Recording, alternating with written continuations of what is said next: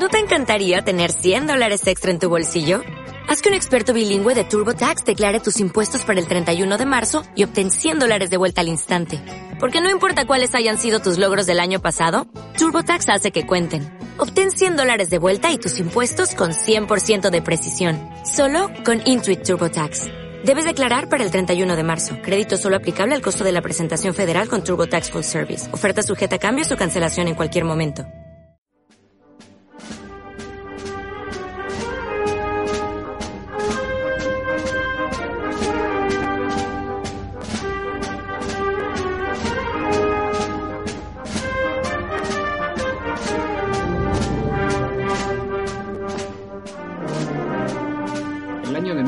15 es uno de esos que bien podría calificarse de extraordinario en la historia europea, por múltiples y determinantes sucesos que acaecieron en tales fechas.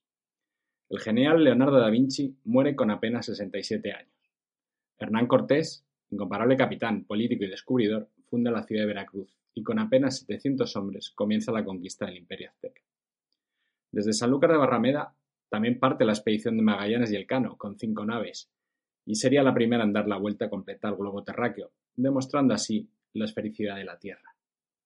Por su parte, Carlos de Habsburgo, nieto de los reyes católicos, rey de Castilla y Aragón, es nombrado primero rey de romanos y posteriormente, como heredero de Maximiliano I, emperador del Sacro Imperio Romano Germánico. El nombramiento, aparte de los derechos que indudablemente le asisten, le cuesta mucho dinero, o mejor dicho, cuesta mucho dinero a las arcas españolas, que verdaderamente es de donde salen los fondos para convencer, entre comillas, a los príncipes electores germanos. Este nombramiento, que sería solemnemente efectivo al año siguiente en Aquisgrán, suponía desestimar la candidatura que también presentaba al trono imperial Francisco I, rey de Francia. Aparte de los intereses inevitablemente encontrados entre ambas naciones, Francisco jamás aceptó no ser elegido como emperador, guardando un enfermizo rencor contra Carlos y todo lo que le recordaba a España y su imperio. Hoy vamos a ver varios de los aspectos históricos en los que se vieron mezclados ambos monarcas, así como algunos de los lugares del tablero europeo donde jugaron sus antagónicas partidas. Resultado de las cuales fue que el rey francés cada vez tuvo que salir con el rabo entre las piernas, rumiando nuevas venganzas que siempre se saldaron a favor del César Carlos. Vamos con el capítulo 10 de Pinceladas de Historia.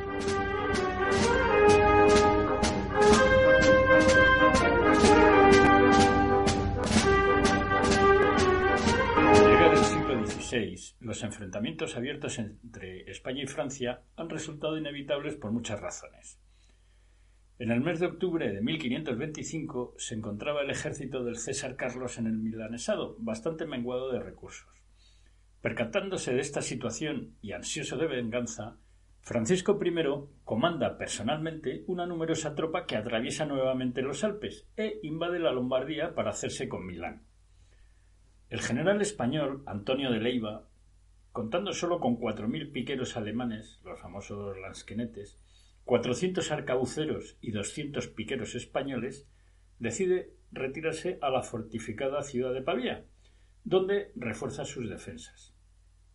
Durante diciembre y enero, treinta mil franceses mantienen el sitio a la ciudad de Pavía, que resiste tenazmente, dando lugar a la llegada de un ejército de auxilio compuesto por unos 23.000 españoles, alemanes e italianos de las fuerzas imperiales que se aprestan para atacar al francés. El 24 de febrero, después de heroicas acciones por ambas partes, la caballería pesada gala parece dueña del campo. Pero el general español Fernando de Ábalos, el marqués de Pescara, que había sido el comandante de los arcabuceros españoles en la célebre batalla de Bicoca concentra a 1.500 de estos arcabuceros en un bosque próximo a Pavía, que acribillan a los caballeros franceses mientras pequeñas unidades de infantería van rematando a los jinetes heridos o caídos de sus caballos. En ese momento, Leiva, el navarro que había permanecido tras las murallas, tan enfermo que era llevado en una silla de mano, efectúa una salida que sorprende a los franceses entre dos fuegos. La puntilla la dan primero los lasquenetes, que se lanzan contra la artillería gabacha, y después la recobrada caballería imperial mandada por Lanois, que le da el golpe de gracia a los restos de la caballería francesa. La derrota francesa es humillante. más de 10.000 muertos yacen en el campo de batalla, entre ellos lo más granado de la nobleza gala. 3.000 prisioneros suizos capturados y preso también el propio Francisco I, que acaba encerrado en Madrid. Las pérdidas imperiales no pasaron de 500 entre muertos y heridos, uno de los cuales precisamente fue Pescara, que, herido tres veces en el desarrollo de la batalla, murió a lo largo del mismo año de resultar de esas heridas. Incumpliendo el Tratado de Madrid por el que es puesto en libertad, el rey francés intenta recuperar Milán nuevamente, mandando tropas para acercar Nápoles al mismo tiempo. El emperador, don Carlos, aliándose con Génova, envía a Leiva al mando de los tercios que vuelve a derrotar a los franceses en la batalla del Landriano. La paz de Crepi selló momentáneamente un periodo de tregua con Francia. Pero volvamos al 24 de febrero. Casi acabada la batalla de Pavía. Montado a caballo y con muy poca compañía, casi solo, el rey de Francia, Francisco I, se encuentra en el escenario del combate cuando su montura recibe los tiros de un grupo de arcabuceros españoles que están acribillando a la potente caballería enemiga. Caído al lado de su caballo, queda inmovilizado entre el golpe y el gran, el gran peso de su armadura. Antes de reponer, de poderse levantar, perdón, se le acerca un soldado español de los tercios que, atraído por la riqueza de la armadura y adornos del rey, pensando que puede conseguir un buen rescate por un noble caballero, le introduce la punta de su espada por el juego de la coraza, combinándole a rendirse. Es el guipuzcoano Juan de Urbina, de la compañía del capitán don Diego de Mendoza. Francisco I, creyendo que iba a matarlo, pide a gritos la vida, identificándose como el rey pero exigiendo rendirse solo al emperador. Pronto llegan otros varios soldados, como Diego de Ávila y Alonso de Pita, atraídos por tan magnífica pieza. Al tiempo que Urbina, viendo a su alférez en momentáneo peligro, acudió a socorrerle, mientras los otros se quedaban con el francés pidiéndole alguna pieza personal como recuerdo del momento. Muy pronto corrió la voz por todo el campo español. El insigne prisionero fue puesto bajo la guardia directa del general de infantería don Hernando de Alarcón, a las órdenes del virrey de Nápoles, don Carlos de Lanúa, que ordenó conducirlo a la fortaleza de Pichillote, de momento, y se preparó la escuadra para conducirle a Castilnovo de Nápoles, cumpliendo así las órdenes del emperador. Sin embargo, el regio cautivo le manifestó a Lanúa su deseo de ser llevado a España, donde podría tratar con el emperador directamente sus condiciones de liberación, sin intermediarios, y en la idea de contar con la buena voluntad personal de Carlos I. Pero claro, aquí existía un serio problema para complacer al rey francés, pues la armada gabacha en ese momento era la más poderosa que había en el Mediterráneo, en esa zona, incluso más poderosa que la española, con el peligro real de que pudieran capturar los barcos que intentasen llevar al monarca cautivo hacia España. Sin embargo, Francisco I ofreció que el capitán general de la escuadra de Francia, mariscal de Montmorency, también preso, podría poner a disposición del virrey español diez galeras armadas y dotadas de tripulaciones con víveres, municiones y remeros para ser dotadas con tropas españolas y con la garantía de que no serían en absoluto hostilizadas en el viaje que transportase al rey, lógicamente. A cambio, exigía que todas las galeras fueran íntegramente devueltas en el plazo de quince días y entregadas en los puertos franceses de Marsella o Tolón, además de entregar notables rehenes mientras se efectuase la entrega. Efectivamente, se realizó el embarco de la Real Figura el 31 de mayo, entrando el rey en la nave de Portundo y Lanois y en la que era la del comendador Icar. Zarparon 15 galeras, una carabela y algunos bergantines bien guarnecidos. Costeando hasta Portofino, cuando llegaron, las galeras francesas eran seis y no diez, pues Andrea Doria se negó a prestar ninguna de las suyas. La tropa española embarcó rápidamente y de inmediato se puso rumbo al oeste. Con viento favorable, la flotilla pasó a la vista de Niza. A mediados del mes llegaba a Palamos y al día siguiente a Barcelona, donde causó sensación contemplar las naves españolas profusamente engalanadas, luciendo banderas y gallardetes, en contraste con las galeras francesas, que portaban los mástiles, los remos y los costados pintados de negro, al igual que estandartes y banderolas en señal de tristeza. Del puerto de Barcelona, ciudad donde Francisco I pasó un mes de solemnes recepciones, la regia comitiva se traslada el 22 de junio hasta Valencia, donde el cautivo rey francés y su cortejo de guardia se dirigen el día 28 hasta Alicante y desde allí definitivamente hacia Madrid, previo paso por Guadalajara. Llegados por fin a la capital de España ya en agosto, el rey Francisco I, bajo la custodia personal del capitán Alarcón con sus compañías de España, que habían llegado desde Italia es profeso para el asunto, se aposenta en el Real Alcázar de Madrid, origen del actual Palacio Real, sin embargo, existe una leyenda urbana falsa, como casi todas ellas, que sitúa la prisión del rey francés en la llamada Casa de los Lujanes, famoso edificio madrileño que aún puede contemplarse paseando por la capital de la comunidad autónoma y de la nación. Existe abundante documentación al respecto, empezando por la del testigo ocular de los hechos, el capitán Gonzalo Hernández de Oviedo, historiador veraz y, diligente, que escribió una muy puntual, abro comillas, relación de lo sucedido en la prisión del rey Francisco de Francia desde que fue traído a España y por todo el tiempo que estuvo en ella hasta que el emperador le dio libertad. Cierro comillas. El título no es cortito. Allí convivió en ocasiones con el emperador, celebrando reuniones y recibiendo visitas como la de su hermana Margarita d'Alençon. Los testimonios en este sentido se multiplican, coincidiendo además casi todos en que la prisión era con toda la soltura y libertad que él quería, dejábasele salir al campo y a caza cada vez que le placía, y en todo le era hecho el placer y buen tratamiento posible. Literalmente, como asegura Mejía en su obra La vida del invictísimo emperador don Carlos V. Ciertos autores, posteriores a los hechos, hablan de la famosa Casa de los Lujanes como paradero del rey Francisco I, por lo menos temporalmente cosa que, como hemos visto, no fue real. La única posibilidad, remota en cualquier caso, es que, dada la rapidez del viaje de tan ilustre preso, al llegar a la capital no estuviesen terminados los últimos retoques de los aposentos regios en el Alcázar Real de Madrid, estando dispuestas habitaciones apropiadas en la mencionada casa y que pasase entre sus muros el monarca francés su primera noche madrileña. Según el poema de don Luis de Zapata que decía De allí en Madrid el rey fue aposentado en el Alcázar Real con su corona, a donde fue servido y tratado, como en París lo fuera él o en Narbona. Salióse a pasear acompañado de Alarcón que guardaba su persona y no tenía de presos otros nublados, sino por ver de sí muchos soldados. Se lo escribió don Luis de Zapata en 1566.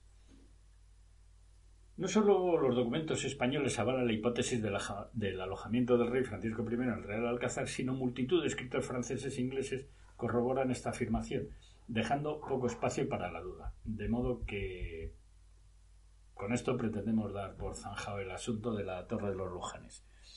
Sin embargo, las negociaciones que Francisco I había insistido en mantener personalmente con Carlos I para tratar sobre su liberación, no dudan en firmar el Tratado de Madrid, eh, con fecha de 14 de febrero de 1526, un tratado por el cual recuperaría su libertad rápidamente a cambio de que se comprometiese a entregar el ducado de Borgoña, por cierto herencia de Felipe el Hermoso, a renunciar a cualquier pretensión sobre Nápoles y Milán y a tomar como esposa a la hermana del emperador, doña Leonor, viuda entonces del rey Manuel el Afortunado de Portugal. Como garantía de que iba a cumplir lo estipulado, su libertad fue canjeada por el cautiverio de sus dos hijos mayores, Francisco I, una vez liberado, rechazó el Tratado de Madrid y reanudó la guerra contra el emperador en menos de un año, haciendo caso omiso a todas las condiciones del tratado. No puede decirse que fuese un caballero, pero sí que tenía absoluta confianza en que el emperador Carlos I sí lo fuese y no tomara venganza en sus hijos, entregados como rehenes que garantizaban la palabra y la firma de su egregio padre. O también que la suerte que pudiesen correr sus, sus retoños en España pues le importase un bledo. Lejos de ser prudente, primero por la suerte de sus propios hijos, como vemos, a los que ponía en peligro manifiesto, y segundo, por el riesgo que varias veces ya apaleado volvía a correr, organiza la famosa Liga de Coñac, en la que se alió con todos los enemigos de España que pudo encontrar, incluso con los turcos, apenas dos meses después de ser puesto en libertad y bajo palabra. Los referidos vástagos del rey francés a los que su padre dejó en apuros eran Francisco, con ocho años de edad, y el delfín de Francia, y Enrique, que contaba por entonces cinco años, por posterior rey Enrique II, es decir, que los dos fueron reyes de Francia. Su custodia fue encomendada al condestable Íñigo Fernández de Velasco y tras la muerte de este en 1528 a su sucesor Pedro Fernández de Velasco. Después de una breve estancia en el castillo de Pedraza, propiedad de los condestables de Castilla, así como en Berlanga de Duero y Burgos, los dos gabachitos acabaron residiendo durante los tres años que estuvieron en España en el mismo lugar que había estado su padre, o sea, el Alcázar Real de Madrid, que por cierto luego acabó siendo Pasto de las Llamas y, es la base para el actual Palacio Real de Madrid. Hasta la firma de la llamada Paz de las Damas, pues fue rubricada por Margarita de Austria, hermana de Felipe el Hermoso y tía del emperador Carlos del emperador Carlos I y Luisa de Saboya, madre del rey Francisco I y abuela de los niños. Hasta la firma de ese tratado, los niños no pudieron volver a su país. Eso sí, previo pago de dos millones de ducados. Llamada también Paz de Cambrai al ser firmada en esta ciudad el día 5 de agosto de 1529 tuvo lugar por los nuevos fracasos militares franceses y de sus aliados frente a las tropas imperiales. Carlos I renunció al ducado de Borgoña y Francisco I a Milán, a Génova, Nápoles, Artois y Flandes. Por su parte, el emperador Carlos de Habsburgo, Carlos I de España y V de Alemania, había heredado dos coronas imperiales que ceñía con orgullo, la del imperio alemán heredado de su abuelo Maximiliano I y la del Imperio Español, heredado de sus abuelos también, los reyes católicos, que contaba con extensas posesiones en Europa y América, además de importantes zonas de influencia por todo el Mediterráneo. No fue un imperio fácil de mantener, en, en, constantes guerras y enfrentamientos que exigían enormes esfuerzos, entre otras muchas cosas, de energía por parte, por su parte por parte del emperador y por la de sus fieles. Hubo de venir a España, como exigía el ordenamiento jurídico a jurar delante de las Cortes de Castilla primero y luego de Aragón que respetaría los, los fueros, leyes, usos y costumbres de los reinos de los que ahora tomaba posesión. Tampoco fueron estas unas jornadas sencillas para el emperador del poderoso y muy grandioso Estado o Estados que representaba, donde la defensa de la fe católica en todos sus territorios, así como la extensión de la misma en los nuevos, impuso un continuo quebranto. Así, en las Cortes de Castilla tuvo que aguantar que lo llamasen mercenario de las mismas, cuando los procuradores de Castilla y León echaron de la Asamblea a los extranjeros que la acompañaban y le dejaron muy claro que la monarquía en España estaba muy lejos de ser de origen divino.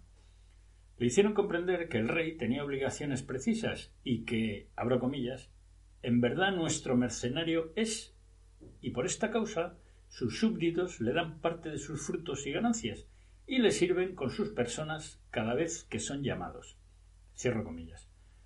Punto de vista lejano, como se ve, de la monarquía absolutista, pero muy próximo a la vetusta tradición hispana en la que el rey era primus inter pares y elegido entre varios candidatos adecuados al puesto, es decir, muy en la línea de la monarquía visigoda.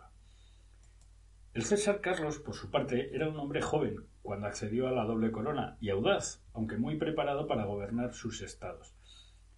Era además valiente y diestro con las armas, hasta el punto de ser temido en el combate cuerpo a cuerpo. A tal extremo que Francisco I, el rey de Francia, rehusó el combate que le propuso Carlos, al tiempo que le acusaba de vil y traidor por, por incumplir descaradamente, como acabamos de ver, el Tratado de Madrid, firmado por el francés cautivo en Madrid al ser derrotado y hecho prisionero en Italia en la batalla de Pavia.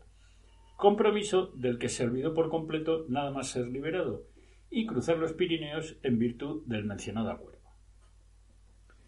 Probablemente no lo sepamos nunca, ya que él no lo explicó, pero pudiera ser una mezcla de sentirse enfermo, viejo y que gran parte de su política estaba cumplida, lo que impulsó al emperador a su abdicación. Esta tuvo lugar a finales de octubre de 1555 en el Salón del Trono del Palacio de Bruselas, donde compareció totalmente vestido de negro con el toisón de oro sobre el pecho, en una especie de auto sacramental en el que se encontraban presentes lo más granado de las cortes europeas.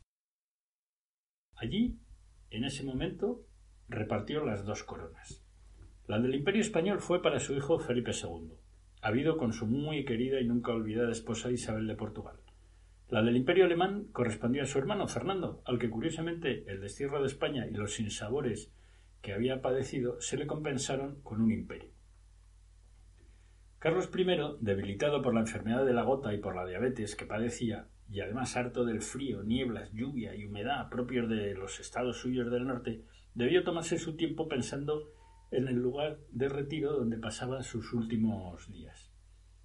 Escogió un apartado monasterio de los monjes jerónimos en Extremadura, al oeste de España.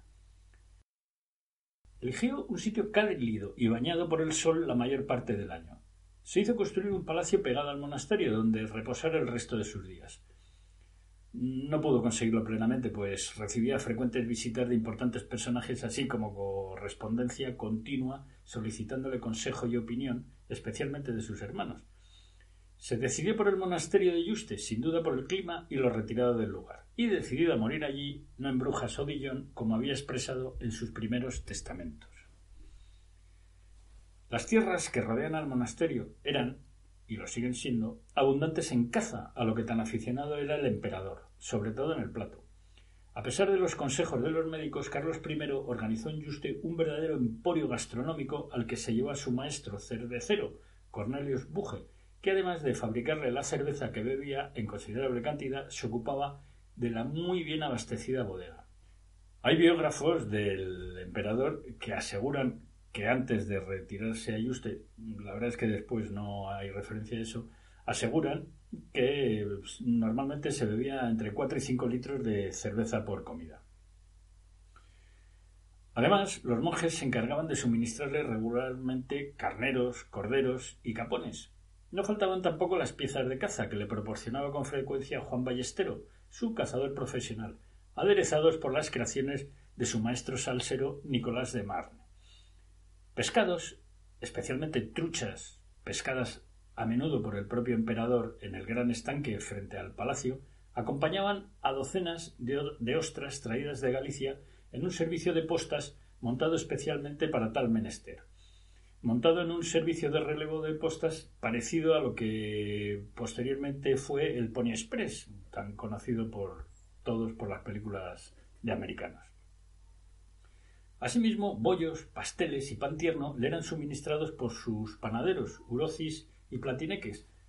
Fue un auténtico imperio culinario de la mano de una grandiosa colección de recetas de cocina que engalanaban su no muy extensa por otra parte biblioteca y que crecían sin parar, conservándose hasta el saqueo de las tropas napoleónicas a principios del siglo XIX que devastaron por completo la biblioteca del emperador, llevándose a Francia todas las obras y todas las recetas culinarias que allí se guardaban. El César Carlos nunca fue muy mujeriego, la verdad. Los dos hijos que tuvo fuera del matrimonio con su adorada esposa Isabel, que por cierto era prima hermana suya y muerta a los 36 años de edad, fueron Margarita de Parma, cuando aún estaba soltero, y Juan de Austria, el famoso Jeromín, que lo tuvo siendo ya viudo. Parece ser cierto que nunca le fue infiel y hasta los últimos días la echó mucho de menos. No se puede hablar de una verdadera corte imperial establecida en el palacio extremeño del retiro de Carlos I, pero tampoco sería cierto decir que permaneció en soledad, pues además de los cerca de 40 frailes inquilinos del propio monasterio, contaba a diario con una compañía de cerca de 100 servidores de un rango o de otro. Acabamos de ver y conocer algunos de ellos. A estos habría que añadir a su relojero personal, Juanelo Turriano, con su ayudante, que le mantenían en orden la importante colección de relojes, una de sus aficiones favoritas. Adrián Guarnel, maestro de cocina, el también flamenco Oberistraden, responsable de la botica regia, así como encargados de la huerta, el jardín o la caballeriza con sus propios ayudantes, además de asistentes personales de los que ahora veremos también algunos. Desembarcado en Laredo, en Santander, un año después de su abdicación, sin un gran séquito, pero del que, entre otros, participaban sus hermanas Leonor y María, llegó a Valladolid siendo aclamado a su paso por los pueblos y tierras de Castilla. En la ciudad del Pisuerga se separó de sus hermanas para llegar a Jarandilla de la Vera, ya en Extremadura, donde se alojó en el castillo del conde de Oropesa. Allí permaneció con sus servidores hasta febrero de 1557, cuando terminaron de construirle el palacio adosado al monasterio donde debería por fin alojarse. En el momento de partir definitivamente hacia su nuevo alojamiento, despidió a cerca de cien servidores flamencos que le acompañaban desde hacía años, así como otros tantos alabarderos que le hacían de su guardia personal, quedándose solo con una reducidísima escolta. Los alabarderos, por su parte, al ver marcharse a su señor, arrojaron al suelo sus armas en señal de su decidida intención de no servir jamás a ningún otro príncipe que no fuese su emperador. Instalado ya en Yuste, Carlos se rodea de todas las comodidades posibles, ya que, aunque se trata de un lugar mm, ni siquiera de paso, sino bien apartado, el rey tampoco era un asceta. Se hizo rodear de muebles cómodos, algunos a medida y articulados, mm, sobre todo por el problema que tenía con su pierna con la gota. Finísimos tapices flamencos y cuadros de Tiziano representando a sus más queridos familiares, entre ellos, naturalmente, su inolvidable emperatriz Isabel. Se hizo abastecer de innumerables mapas del imperio que consultaba muy a menudo, siguiendo las noticias que le llegaban de los estados. Rodeado de su colección de relojes, como hemos visto, algunos de los primeros que existieron de bolsillo incluso, y de los que aún curiosamente funcionaba alguno. Disfruta del estanque que se conserva frente al palacio y con los jardines en los que se ocupó personalmente de la plantación de numerosas especies. En el estanque, como hemos visto, pescaba sus truchitas para, para los platos. Carlos, que recibía con frecuencia las visitas de numerosos personajes, sobre todo de sus íntimos, como el duque de Alba y el duque de Béjar, disponía de una especie de estado mayor a la cabeza del que estaba el señor de Villagarcía, don Luis Méndez de Quijada, que, entre otras cosas, se había ocupado durante los años de la educación de, don Juan de Austria, el hijo bastardo del emperador, y que por expreso deseo de éste se lo llevó a Yuste para que pasase junto a él los días que Dios quisiera conservarle con vida.